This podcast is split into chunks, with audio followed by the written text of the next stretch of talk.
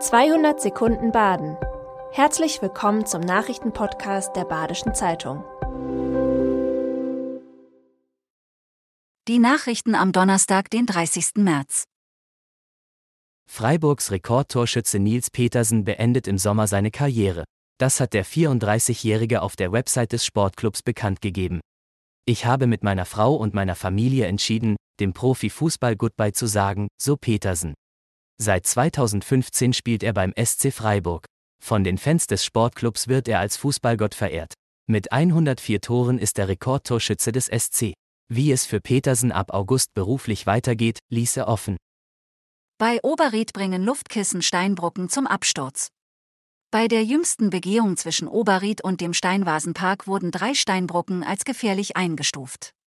Zwei davon sollen entfernt, einer mit Nägeln und einem Betonfundament gesichert werden.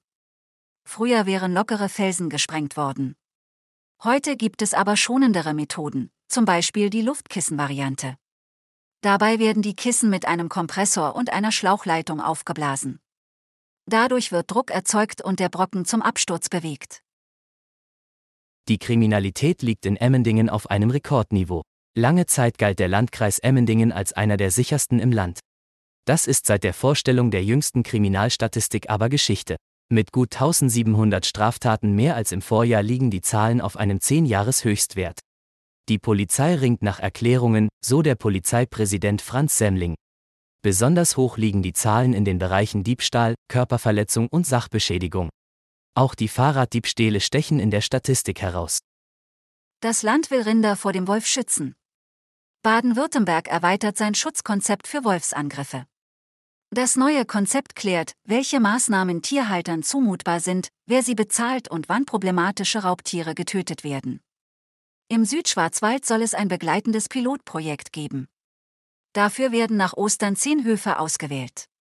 Die Betriebe sollen durch Beratung und finanziell unterstützt werden. Falls ein Wolf die Schutzmaßnahmen innerhalb von sechs Monaten zweimal überwindet, soll er getötet werden. Auf dem Schluchsee könnte es bald ein selbstfahrendes Restaurantboot geben. Dafür stellte das Unternehmen Unique Bottom am Dienstag sein Konzept dem Gemeinderat vor.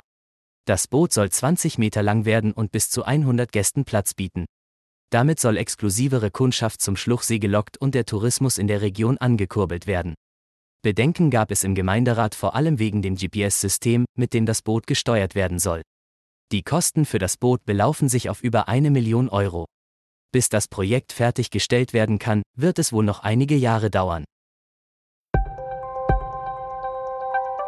Das war 200 Sekunden Baden. Immer montags bis freitags ab 6.30 Uhr.